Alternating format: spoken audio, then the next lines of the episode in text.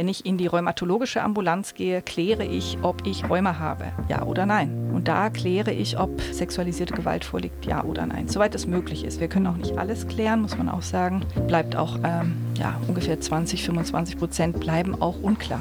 Hi, herzlich willkommen bei 1 bis 2, dem Podcast über Sexismus, sexuelle Übergriffe und sexuelle Gewalt gegen Kinder und Jugendliche. Ein bis zwei, ja genau, ein bis zwei Kinder sind in jeder Schulklasse in Deutschland sexueller Gewalt ausgesetzt. Wieso das so häufig passiert und was man gegen sexuelle Übergriffe tun kann, das erfahrt ihr hier bei ein bis zwei. Ich bin Nadja Kailuli und in diesem Podcast spreche ich mit ExpertInnen, JournalistInnen und Betroffenen. Wir reden über akute Missstände, Anlaufstellen und persönliche Geschichten. Wenn es euch damit aber nicht gut gehen sollte, wir haben in den Show Notes Telefonnummern und Hilfeangebote verlinkt, wo ihr Hilfe findet. Hier ist ein bis zwei. Schön, dass du uns zuhörst.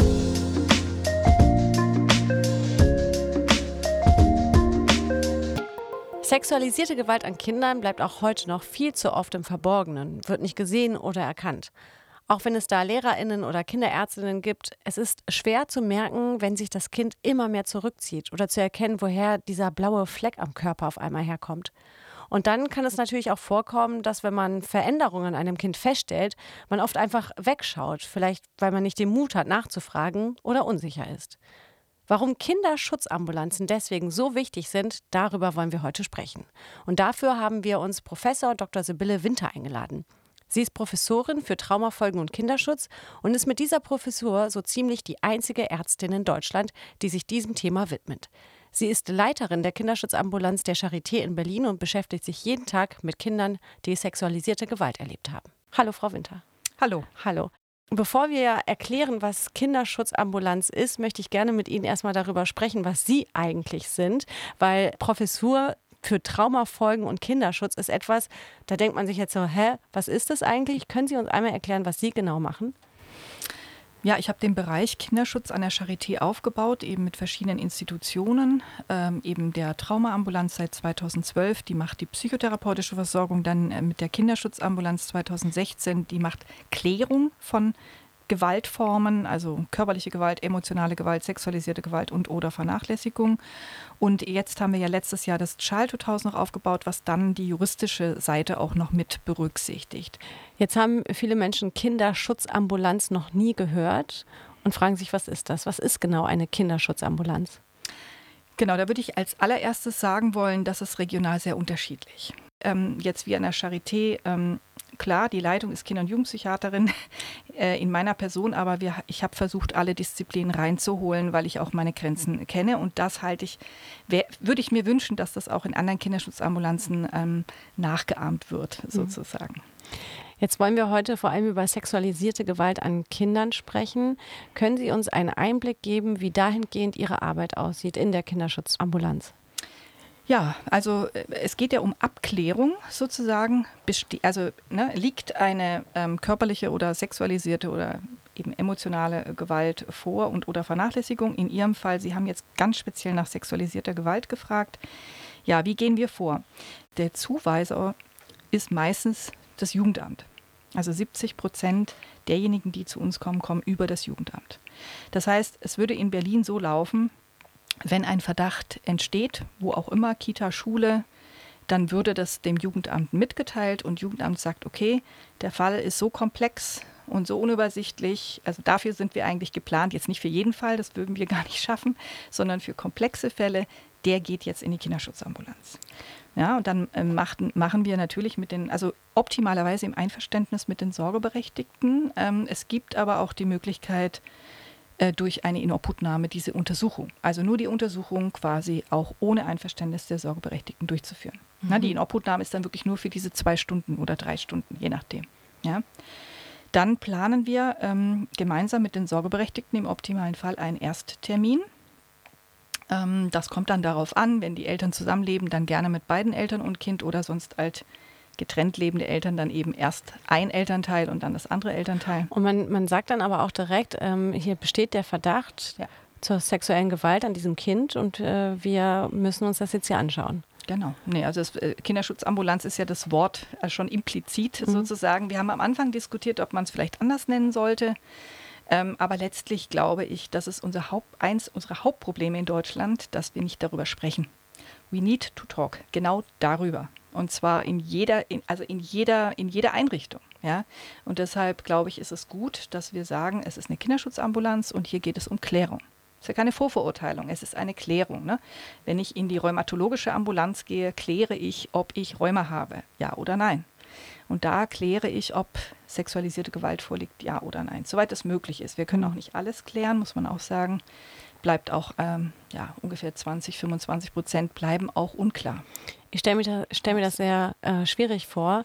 Ich bin keine Mutter, ich habe keine Kinder, aber ich stelle mir das sehr schwierig vor, wie das für Eltern sein muss, wenn das Jugendamt vor der Tür steht äh, und sagt, okay, wir müssen jetzt hier einen Termin vereinbaren, weil der Verdacht nahe liegt, dass Ihr Kind äh, sexuelle Gewalt erfahren hat. Äh, wir brauchen dazu jetzt Ihre Zustimmung. Ja, ich sage nicht, dass es einfach ist, aber ich glaube, also ich würde mir wünschen, dass nicht so viel Emotionen in meinem Spiel sind, dass wir wirklich ganz in Ruhe klären. Ne? Es sind ja manchmal Äußerungen von Kindern, die in der Kita getätigt werden oder die, der, die den Eltern zugetragen werden. Und man muss einfach die Äußerungen sich erstmal genau angucken. Also ich versuche immer, die Emotionen ein Stück rauszunehmen. Ja, weil gerade bei sexual, äh, sexualisierter Gewalt, es geht, also die Emotionen sind so schnell ganz weit oben, ähm, dass niemand mehr wirklich, äh, wie soll ich sagen, klar nach vorne schauen kann. Mhm. Ja, und deshalb finde ich, geht es da immer darum, erstmal zu sagen, wir klären das in Ruhe. Wir gucken uns das jetzt in Ruhe an. Äh, und ähm, wichtig ist, dass wir halt zusammen äh, arbeiten ne? und dass sie kommen. Ähm, und die Klärung ist ja so oder so wichtig. Wenn man es bestätigt, ist es wichtig. Wenn es jetzt in der Kita irgendwas vorgefallen ist, dann müsste man ja da Konsequenzen ziehen. Ne? Oder natürlich auch, äh, wenn es im häuslichen Bereich ist. Und äh, wenn man es aber dann auch nicht bestätigt, ist auch total wichtig für das Kind, weil dann kann es zum Beispiel in der Kita ohne Probleme bleiben, mhm. weil es ja sein Umfeld ist. Ja. Ähm, viele wollen das gar nicht wahrhaben. Die, also das, das Emotionalisierte ist das eine, so oh Gott, oh Gott, oh Gott, ja. Äh, das andere ist, dass man sich denkt, ach, doch nicht bei uns, also mhm. doch nicht in unserer Kita, doch nicht mein Onkel, doch nicht äh, und macht daraus so ein, das, das passiert bestimmt bei anderen, aber nicht bei uns. Ja, das sind die beiden Probleme. Das eine ist der Aktionismus, ne? also emotional aufgewühlt sein und das andere ist wegschauen, verleugnen, bagatellisieren.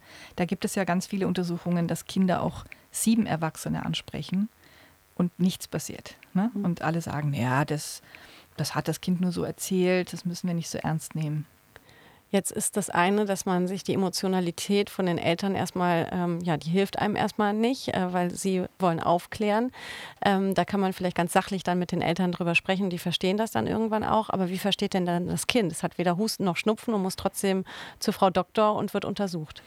Ja, das ist, äh, das ist ein wichtiger Punkt. Ich glaube, da können wir auch, äh, sollten wir vielleicht den Eltern auch noch mal ein bisschen mehr an die Hand geben, weil die sagen dann meistens, wir gehen zum Kinderarzt. Ne? Also so, so äh, ne, wenn man dann noch mal genau nachfragt. Also das wäre noch mal ein wichtiger Punkt auch, dass man den Eltern was an die Hand gibt, wie sie das auch den Kindern deutlich machen können. Wo gehen wir denn jetzt eigentlich hin? Ne? Also ich denke, die Kinder werden tendenziell nicht so gut aufgeklärt.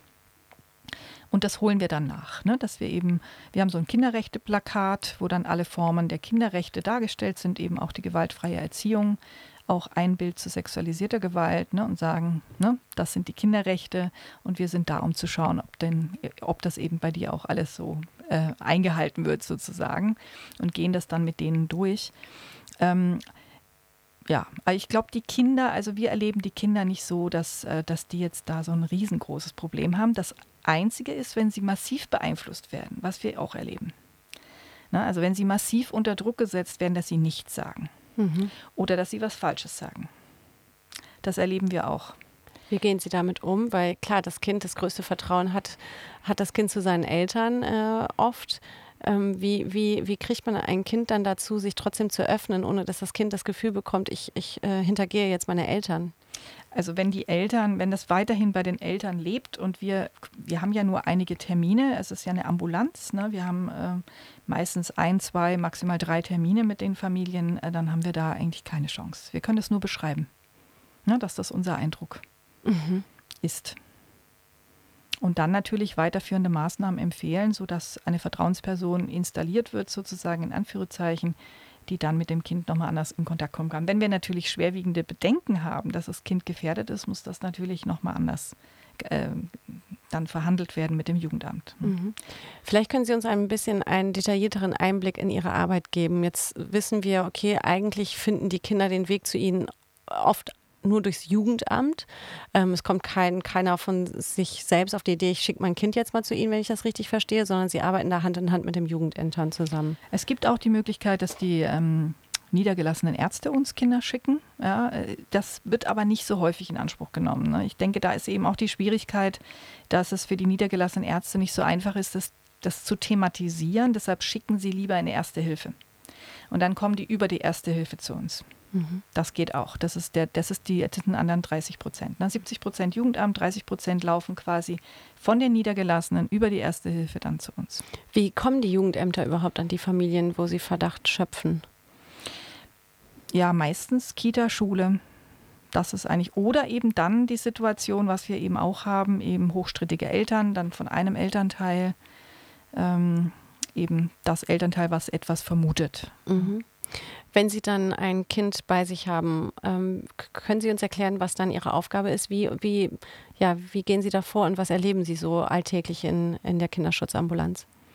Ja, also das ist schon ein längerer Termin, also mindestens anderthalb Stunden, wo wir natürlich äh, auf der einen Seite erstmal mit den Eltern sprechen und äh, das Kind ist dann meistens erstmal auch mit dabei, ne, ähm, damit es äh, sich anwärmen kann. Das ist, ähm, das ist Untersuchungszimmer, ist eigentlich ein sehr großes Zimmer, wo es auch eine Spielecke gibt. Dann kann man mit den Eltern erstmal an den Tisch sitzen, erstmal ein bisschen Ruhe reinbringen, weil wie gesagt, die Anspannung ist groß. Ähm, und wir fangen dann ähm, häufig einfach auch zu, äh, an zu sagen, wir machen erstmal die körperliche Untersuchung. Das kennen auch alle, ne? wie beim Kinderarzt. Wir gucken die Kinder wirklich von oben bis unten an, auch genital, ähm, um ähm, dann erstmal so ein, so ein ganz übersichtliche einen übersichtlichen Ablauf zu machen. Ähm, dann versuchen wir das natürlich auch zu trennen. Ne? Also wir brauchen die Kinder letztlich immer ohne Eltern, ne? dass wir da selber in Kontakt kommen, ähm, das geht natürlich dann auch über das Spiel, je nach Alter. Ne? Wir haben sehr, sehr viele sehr kleine Kinder, vier bis sechs Jahre alt, ähm, mit denen wir dann erstmal äh, spielen und dann natürlich schon eben über Plakate und solche Dinge versuchen, mit denen auch darüber ins Gespräch zu kommen. Und auch wissen sie, wie ihre Körperteile benannt werden, ähm, weil es gibt ja bestimmte Aussagen, die vorgebracht werden. Angeblich hätte das Kind gesagt, Punkt, Punkt, Punkt. Ne? Und dann ist ja die Frage, benutzen sie diese Worte? Ne? So versuchen wir uns erstmal anzunähern. Gibt es überhaupt diesen Wortschatz bei dem entsprechenden Kind, wo eine Aussage getätigt wurde? All diese Dinge. Und wenn uns das dann doch plausibel erscheint, dann machen wir nochmal einen zweiten Termin mit dem Kind äh, mit einer Rechtspsychologin. Ne? Also den ersten Termin macht ein Pädiater oder ein Kinderpsychiater. Also da haben wir zwei Ärzte für die körperliche Untersuchung und die erste Anamnese sozusagen. Und ähm, wenn die Aussage wirklich relevant ist und wenn das uns wichtig erscheint, dann ist ja die Aussage des Kindes entscheidend. Auch äh, für die Beurteilung insgesamt. Und deshalb kommt dann eine Rechtspsychologin, die dann versucht, ähm, das nochmal genauer zu fassen und zu dokumentieren. Die andere Seite ist, wenn in der körperlichen Untersuchung was auffällt, also bei der Scheide zum Beispiel, dann holen wir im zweiten Termin nochmal eine Kindergynäkologin rein. Mhm. Das sind im Prinzip die Dinge, die wir als Instrumentarium haben. Natürlich gibt es dann noch äh, eben diese ganze, äh, dieses ganze Thema der Aussagegenese. Ne? Wann hat wer was gehört und wie ging es dann weiter? Weil die Schwierigkeit, manche Kinder sagen äh, eben etwas mit drei Jahren, das ist irgendwie völlig undefinierbar, aber macht Fantasien und dann äh, gibt es eben die Situation, entweder von Erziehern oder eben auch von Eltern, dass sie dann das Kind weiter befragen. Und am Ende gibt es eine ganz veränderte Aussage, die, die mit dem, was ursprünglich mal war, überhaupt nichts mehr zu tun hat. Mhm. Das ist eine Situation. Und das muss man dann ganz genau analysieren. Mhm. Wenn Sie jetzt ein Kind befragen und ähm, ein Kind Ihnen ähm, Sachen schildert, wo Sie dann ähm, als, als Ärztin und Therapeutin feststellen, ah, okay, das äh, wir müssen da noch, noch, noch weitergehen. Ähm, was sind so Ihre Erfahrungen? Sind, also, also aus welchen Bereichen kommt diese sexualisierte Gewalt? Ist es innerhalb der Familie passiert? Ist es in der Kita passiert? Ist es bei den Nachbarn passiert? Was ist so da Ihre Erfahrung? Naja, zwei Drittel sind intrafamiliär und Nahbereich, kann man sagen, und ein Drittel ist Fremd, Fremdtäter. Interfamiliär heißt dann Mutter, Vater, Onkel. Genau. Mhm. Und Nahbereich sind dann eben Erzieher oder äh, Sportvereine oder äh, ne, solche. Mhm. Also äh, Bereiche, wo die Kinder eben auch sind. Wie bekommen Sie das denn hin, bei Ihrer Untersuchung äh, dem Gefühl einen gesicherten Raum zu geben? Weil das, äh, Sie, das Kind muss sich ausziehen, Sie untersuchen das Kind eben auch genital. Wie, wie geht man da um, dass das Kind weiß, ich bin aber jetzt hier sicher. Es ist nicht so wie das, was mir eigentlich vor ein paar Monaten oder ein paar Wochen passiert ist. Da musste ich mich nämlich auch ausziehen, sondern hier kann ich mich sicher ausziehen. Hier passiert mir nichts. Wie vermittelt ja. man das einem Kind? Ja, viel Transparenz, viel Erklären, viel Zeit, natürlich Türen, die zu sind, spielerisch, ähm, Einbezug, ne? also natürlich auch nur auf freiwilliger Basis. Ne? Also wir zwingen kein Kind zu irgendetwas. Mhm. Ähm, ja, und ich glaube, dass Kinder schon auch ein Gespür dafür haben, ob man das tut, um etwas zu klären, um sie zu unterstützen, ne? oder ob man es tut, um die eigenen Bedürfnisse zu befriedigen. Ich glaube, da haben die Kinder ein ganz gutes Gespür für. Jetzt sprechen wir die ganze Zeit von dem Überbegriff sexualisierte Gewalt. Und unter sexualisierter Gewalt kann man sich ganz viel oder auch ganz wenig vorstellen. Ähm, können Sie uns konkretere Einblicke dahin geben, mit was Sie erleben und was die Kinder vor allem erlebt haben? Ja, das ist äh, sehr, sehr unterschiedlich. Es gibt ja die sogenannten ähm, Hands-off-Taten und die Hands-on-Taten. Hands-off ist ja sowas wie Exhibitionismus ne? oder äh, Anstiften zu irgendwelchen ähm, sexualisierten Handlungen, solche Dinge. Und das, was aber schon das, also aus meiner Sicht, na gut, die, es gibt die ganzen Missbrauchsabbildungen ja auch, ne? Das, äh, wobei da sind ja auch Kinder aktiv beteiligt, dann wieder hands-on. Deshalb finde ich das immer ein bisschen schwierig, aber ähm, und die Hands-on-Taten, da geht es ja von Berührungen am Rücken, ne? ähm, die aber unangenehm sind, weil die Kinder das spüren, dass es nicht um sie geht. Ne? Es geht nicht darum, dass man sie massieren möchte oder so, weil sie gerade verspannt sind oder Stress haben, sondern es geht ja darum, dass der Täter äh, ne, dass irgendwie seine Bedürfnisse im, im, im, im Vordergrund stehen. Also da, sowas habe ich schon gehört, am Rücken ne, mal ein T-Shirt hochziehen und dann geht es ja weiter ne, mit Oberschenkel, innere Seite Oberschenkel, ne, bis hin dann eben auch unter die Hose mit dem Finger. Mhm. Ähm, das, das sind die, ähm, also jetzt bei den Kindern. Ne, das ist natürlich im Jugendlichen, ist ja ganz klar, da gibt es auch dann Geschlechtsverkehr. Ne, da ist dann mehr noch diese penetrative Seite ähm, zu berücksichtigen. Aber im Kinderbereich ist das doch eher ne, meistens dann eben mit Finger. Mhm. Wenn Sie Verdachtsfälle haben, wo Sie ähm, eben nicht konkret sagen können, ja, hier liegt ein sexueller Missbrauch vor, sondern nur den Verdacht, wie, wie geht dann Ihre Arbeit weiter? Also Sie, Sie können ja das Kind dann nicht so lange bei sich haben, weil Sie sind ja eine Ambulanz, wie Sie eben sagten, um mehr Vertrauen aufzubauen, sondern Sie müssen dieses Kind dann wieder gehen lassen. Naja, also wenn wir wirklich jetzt den Verdacht haben, dass wir das Kind dahin zurückschicken, wo es gegebenenfalls weiter sexuell missbraucht wird, dann müssen wir das Jugendamt informieren. Und wir haben auch schon vom Jugendamt aus quasi Kinder dann in Obhut nehmen lassen, sozusagen. Also, äh, ne? also wir können das ja nicht, aber wir sagen dann, wir können dieses äh, Kind jetzt nicht nach Hause gehen lassen. Und das andere ist, dass wir dann schon den Übergang ins Childhood House präferieren, weil wir ja dann da Polizei und Justiz reinholen können. Wie ist das für Sie, ähm, wenn Sie vor Eltern sitzen und das Kind untersucht haben und ähm, ja, den Eltern zu sagen, ich habe Ihr Kind jetzt untersucht, wir waren auf verschiedenen Ebenen ähm, und wir haben festgestellt, Ihr Kind wurde sexuell missbraucht. Wie, also ich meine, ich, wie, wie, wie, spricht man dann weiter? Da sitzen dann Mama und Papa vor Ihnen und äh, Sie sind sich Ihrer Arbeit sicher, was Sie da festgestellt haben.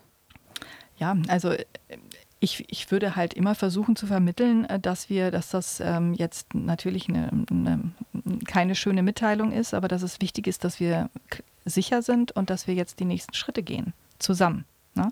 Dass das Kind äh, psychotherapeutische Unterstützung bekommt, die Eltern natürlich dann inkludiert, ähm, dass wir äh, Schutzmaßnahmen ergreifen und dass ähm, über Polizeianzeige eben verhindert werden kann, dass der Beschuldigte dann gegebenenfalls auch nochmal andere Kinder mhm. ähm, ähm, sexuell missbraucht.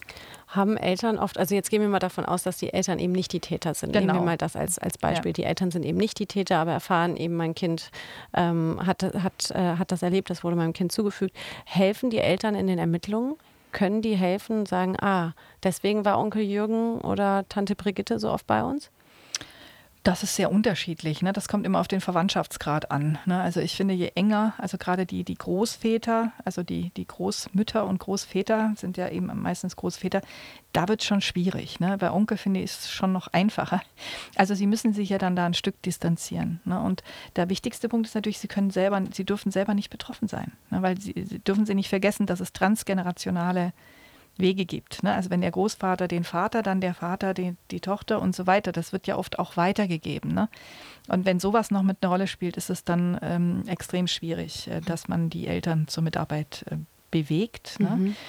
Ähm, bei der erweiterten Familie auch. Ne? Aber gerade wenn es jetzt um Fremdtäter geht, klar, ähm, versuchen sie dann da auch mit äh, zu wirken und wie gesagt auch manchmal bei Onkel oder beim Freund der Familie. Das ist ja auch ganz häufig. Ne? Der Freund der Familie, der öfters ein- und ausgeht und entlastet, die Kinder, äh, die Eltern entlastet mit den Kindern, mit der Kinderbetreuung. Also da erlebe ich die schon hilfreich. Also wenn sie dann glauben, und das ist halt ein Weg, ne, wenn sie dem Kind glauben. Mhm. Wir wissen, bei intrafamiliärer Gewalt ist es extrem schwer, also bis jemand das wirklich in Worte fassen kann, insbesondere wenn das in der frühen Kindheit startet, das dauert sehr, sehr lange. Und das ist eigentlich so eine wichtige Aufgabe, finde ich, in der Kinderschutzambulanz, dass wir eben wirklich sagen können, wir haben jetzt alles geprüft, ne, wie sich das alles entwickelt hat, was Ihr Kind gesagt hat, was wir alles wissen. Und wir sind uns ziemlich sicher. Und deshalb müssen wir jetzt die Konsequenzen ziehen. Wir schaffen das zusammen, wir gehen die Wege zusammen, aber es ist jetzt schutzwichtig. Das heißt, es kann nicht sein, dass Ihr Kind da jetzt bei Onkel XY da nochmal übernachtet. Ne? Wir müssen gucken, dass das Kind psychotherapeutisch betreut wird und ich würde sagen, Ne? Eine Anzeige wäre auch wichtig, weil sonst ähm, gibt es überhaupt keinen Stopp, keinen Halt. Ne? Mhm. Ne? Und ähm, das ist natürlich immer ein Prozess, der nicht so ganz einfach ist. Deshalb ähm, Childhood House, deshalb Unterstützung genau in diesen Prozessen, Polizeivernehmung, ermittlungsrichterliche Vernehmung, ähm, damit das äh, für die Familien so ein bisschen überschaubarer wird. Also dass sie da eine Unterstützung und Begleitung bekommen, das ist halt extrem wichtig. Mhm. Sie sagten gerade den Satz, wenn Sie dem Kind glauben. Darauf habe ich mich gefragt, kann ein Kind so etwas überhaupt erfinden? Kann ein Kind erfinden, da wo ich wurde angefasst oder das und das wurde mit mir gemacht? Ja, also sage ich mal ganz unterschiedlich. Ne? Wenn Sie ein geistig behindertes Kind haben und das hat, so hatte ich einmal einen Fall, einen Aufklärungsunterricht, kann schon sein, dass das Kind etwas aufschnappt aus diesem Aufklärungsunterricht und das dann auch in Sätze formt und das dann so rüberkommt, wie wenn es selbst sexuell missbraucht wurde. Aber das heißt ja nicht, dass das Kind lügt oder dass das Kind ähm, fantasiert oder irgendwie, sondern das ist ja quasi, das Kind bringt Sätze in einen Zusammenhang, ähm, was es gar nicht so richtig verstanden hat, sage ich jetzt mal so. Und so ist es manchmal auch bei kleineren Kindern. Ähm, ich will das nicht ausschließen, dass es auch Jugendliche gibt, die ähm, äh, behaupten, sie sind vergewaltigt worden und, äh, und es war dann doch anders. Das ist aber auch oft aus Angst, ne, weil sie Geschlechtsverkehr hatten und nicht wissen, wie Eltern vielleicht damit umgehen. Ne? Solche mhm. Fälle hatten wir auch schon. Mhm. Aber also ich gehe auch erstmal immer davon aus, was die Kinder mir sagen, hat Hand und Fuß. Ne? Aber es gibt Stolpersteine. Ja? Mhm. Deshalb ist die kognitive Befähigung sehr wichtig, dass man das ein Stück einschätzt. Ne? Also ob wenn jemand geistig behindert ist, dann macht es natürlich schon einen Unterschied, wie er Dinge auch einordnen kann. Und das andere ist das große Thema der Beeinflussung. Also das, ähm, ne? also wer sagt wem was, auch vielleicht unbewusst, ne? durch suggestive Befragungen. Ne? Das, das ist eigentlich ein ganz, ganz ähm, großes Dilemma. Mhm.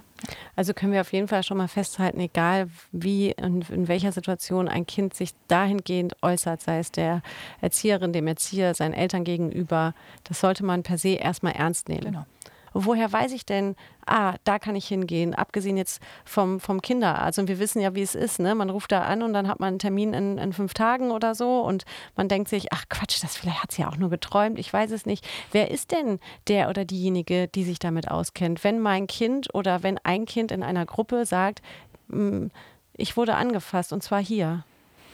Ja, also ich glaube, das ist, das ist, äh, finde ich, einfach ein Dilemma, dass es nicht standardisiert überall deutschlandweit gleich ist. Also was wir ja hier haben in Deutschland ist die medizinische Kinderschutz-Hotline. Das ist aber jetzt für medizinische Fachkräfte, da können jetzt Eltern nicht anrufen. Ansonsten ist es wirklich ähm, also ein Stück ein Dilemma, weil es ist eben sehr unterschiedlich, wo man hingeht. Ne? In Berlin würde ich sagen, wäre eine gute Anlaufstelle wirklich ähm, die Kinderschutzambulanz der Charité jetzt. Ne? Also jetzt nicht, weil ich sie leite, sondern grundsätzlich, weil wir uns sehr, sehr viel und ausführlich damit beschäftigt haben, um erstmal aktuell Spuren zu sichern. Das ist ja der ganze medizinische Bereich, darüber haben wir noch gar nicht gesprochen. Mhm. Ja, also wirklich Spurensicherung zu machen, auch medizinische Versorgung, Verletzungen. Infektionen, die sich vielleicht dadurch ergeben und so weiter. Mhm. Ne? Das, da machen wir uns viele Gedanken und haben viele SOPs entwickelt, Interviewleitfäden und was weiß ich. Also das, ähm, aber das, das ist in München ganz anders mhm. oder in Hannover oder in Hamburg. Optimal wäre, dass der Kinderarzt zum Beispiel wirklich sich regional schlau macht. Das ist ja der erste Ansprechpartner. Insofern fände ich das nicht verkehrt, dort anzurufen. Und der müsste aber dann wissen, wohin. Na? Mhm. Und auch der ist ja nur tagsüber da. Na, also Vergewaltigung findet im Normalfall, also wir haben 50 Prozent der Fälle nachts und am Wochenende. Jetzt hatten Sie gerade die Spurensicherung ähm, angesprochen. Die soll nicht zu kurz kommen, weil die ja auch sehr, sehr wichtig ist in Ihrer Arbeit. Können Sie dazu ausführlicher nochmal erzählen? Also ich kann mir zum Beispiel bei, bei Jugendlichen eher vorstellen, dass wenn denen ähm, was passiert ist, was ähm, ja sexualisierte Gewalt oder eine Vergewaltigung ist, dass man alle Spuren eigentlich von sich wegwischen will. Man möchte eigentlich diesen fremden Körper, der nichts an meinem Körper eigentlich tun dürfte, will man weghaben. Dabei ist es ja eigentlich ganz wichtig, dass man direkt zu ihnen kommt, oder? Genau, und nicht duscht und nicht die Kleidung wechselt. Das ist, also Kleid Wechselkleidung schon dabei haben, aber nicht wechselt. Ja, das ist extrem wichtig. Eigentlich sofort kommen. Wir sagen innerhalb von 72 Stunden. Das ist jetzt drei Tage, also wenn dann wirklich sofort, damit man dann mhm. eben auch duschen kann und sich die Kleider wechseln kann. Ja, das ist extrem wichtig. Also wenn es Hands-on-Taten, also ne, wenn es Berührungen gab, ähm, gegebenenfalls dann eben auch ungeschützten Geschlechtsverkehr, Ejakulat, mhm. das ist dann wichtig, ja. Ähm, ich möchte jetzt aber nochmal auf einen Punkt draufkommen, den viele auch nicht hören wollen, und zwar, was das eben dann mit einem Menschen macht, wenn nicht gleich direkt äh, psychisch oder das natürlich sowieso die Folgen, aber welche Untersuchungen dann stattfinden müssen, um vielleicht irgendwie Folgeerkrankungen, Geschlechtskrankheiten oder sowas auszuschließen. Naja, also gut, also das eine ist Schwangerschaft immer bei ungeschütztem Geschlechtsverkehr, dann Hepatitis B, HIV. Und dann äh, gibt es eben auch noch ähm, Chlamydien, Gonokokken, Treponema pallidum, die ähm, angeguckt werden sollten. Also da machen wir immer 14 Tage nach, der, nach dem Tatereignis machen wir dann eine Nachuntersuchung, ob dann eine dieser Geschlechtskrankheiten vorliegt. Mhm. Wie vermitteln Sie das dann dem Patienten oder der Patientin? Naja, wir machen es eigentlich so, dass wir es gleich am Anfang alles darlegen, also was jetzt wichtig ist. Ne? Es ist ja auch nicht für jeden alles wichtig. Ne? Es kommt auch ein bisschen darauf an, wie alt war der Täter, äh, also der Beschuldigte, der vermeintliche Täter. Ähm, ähm, was spielt da alles eine Rolle? Wie hoch ist die Wahrscheinlichkeit? Also Hepatitis B, da sind eigentlich die Kinderärzte immer hinterher. Bei HIV sagen sie, die Durchseuchungsrate ist relativ gering hier in Deutschland. Ne? Pille danach sind die auch eher großzügig. Ne? Und bei, den, äh, bei diesen genital übertragbaren Infektionskrankheiten wie Chlamydien, Konokokken und so weiter, da ist es so, dass jetzt äh, die Kindergynäkologin wirklich mir gesagt hat, ein Viertel der Fälle haben positiven Befund. Ich meine, das kann, muss nicht von dieser, ne, es muss nicht vielleicht von der aktuellen Vergewaltigung, sondern vielleicht auch von anderen ähm, sexuellen Aktivitäten stammen. Aber das finde ich schon eine relativ hohe Durchseuchungsrate und das sollte ja dann auch behandelt werden. Mhm. Können Sie uns eine Zahl geben, von wie vielen Patientinnen und Patienten wir eigentlich sprechen, von wie vielen Kindern wir sprechen, die ähm, die Kinderschutzambulanz gibt es noch nicht so lange, seit 2016. Mhm. Ne? Ähm, ist das, kommen jeden Tag Kinder, kommt am Wochenende mal zwei? Also können Sie uns irgendwie eine Zahl an die Hand geben, um die Dimension zu verstehen? Ja, also jetzt, ähm, wir hatten immer 130 äh, Vergewaltigungsfälle in der ersten Hilfe. Das ist jetzt auf 200 gestiegen und die letzte Info war zwei pro Tag. Ne? Also da gibt es äh, nach Corona auf jeden Fall einen Effekt. Und in der Kinderschutzambulanz, das ist ja jetzt nie alles, ne, das sind ja nicht unabhängig davon ganz andere Kinder in der Kinderschutzambulanz, die kommen da zum Teil hin, aber auch nicht alle. Ne? Die versuchen wir ja vor allem ins Childhood-Haus überzuleiten, weil da Polizei schon drin ist. Ne? In der Kinderschutzambulanz sind so 350 pro Jahr. Jetzt. Ne? Also war nicht von Anfang an so viele, mhm. aber jetzt die letzten. Die zu Ihnen kommen. Ja. Und von diesen 350, in wie vielen Fällen grob geschätzt bestätigt sich ein, ein, ein Fall? Genau, da muss ich jetzt mal direkt drüber nachdenken. Ich denke mal ungefähr die Hälfte, würde ich sagen. Ne? Und die andere Hälfte ist äh, dann, ne?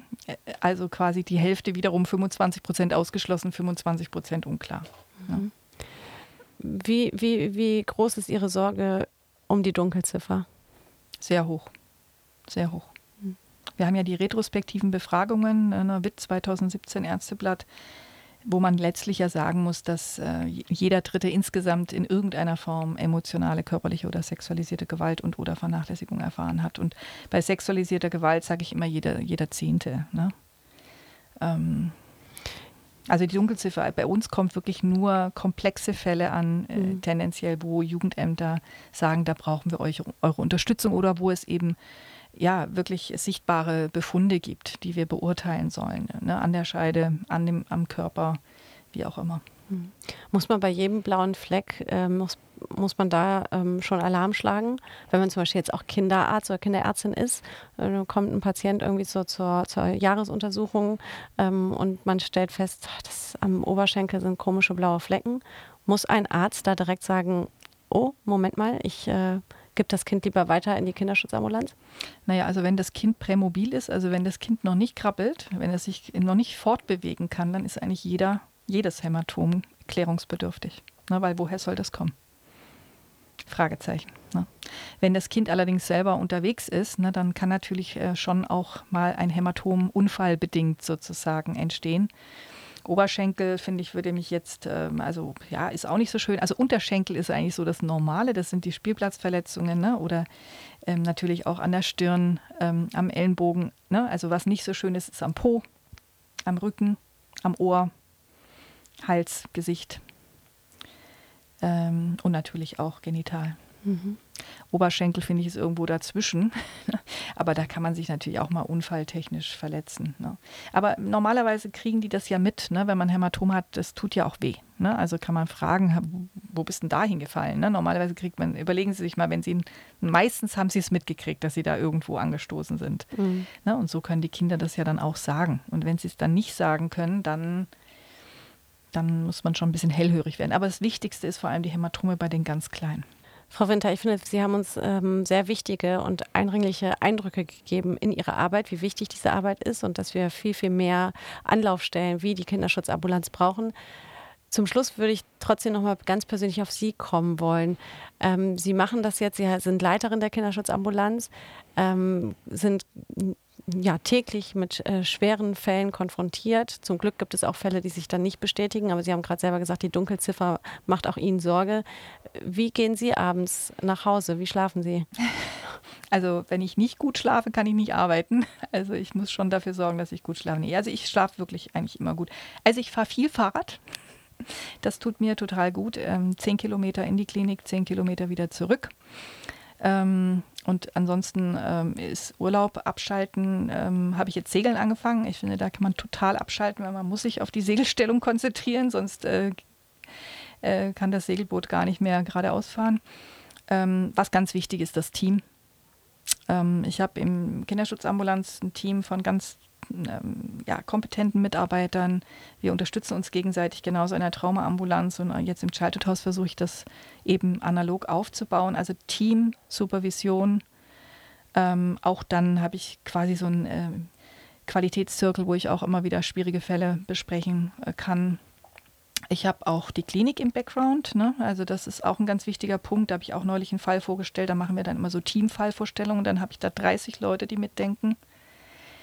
Ähm, und Netzwerke grundsätzlich. Also das, das Kinderschutz kann man nicht alleine machen. Mhm. Man braucht seine Netzwerke, man braucht seine Gruppen, sonst, äh, sonst geht das auch nicht. Professor Dr. Sibylle Winter, vielen, vielen Dank, dass Sie heute hier sind und dass Sie uns einen Einblick gegeben haben in die Kinderschutzambulanz der Charité Berlin. Vielen Dank. Danke auch. Ich habe mir gerade gedacht, für viele ist das wahrscheinlich super verstörend gewesen, dass äh, zwei Menschen sich so offen darüber unterhalten, was für Spuren vielleicht irgendwelche Kinder dann äh, an sich tragen, wenn sie zu einer Untersuchung kommen. Aber genau das ist ja das Wichtige, dass wir einen Einblick bekommen in eben die Arbeit wie von Frau Dr. Winter, die einem erklärt, hey, wir schauen uns das nämlich ganz genau an und wir müssen uns dann zum Beispiel so einen kleinen Kinderkörper anschauen, um festzustellen, ist hier vielleicht sexualisierte Gewalt passiert. Und was ich glaube ich ganz wichtig finde, ist halt einfach, dass man sich nicht verschließen darf. Das habe ich eben auch nochmal richtig gemerkt in diesem Gespräch. So, man darf sich nicht verschließen, weil wenn wir anfangen, nicht drüber zu reden, nur weil es so unangenehm ist, tun wir uns allen keinen Gefallen.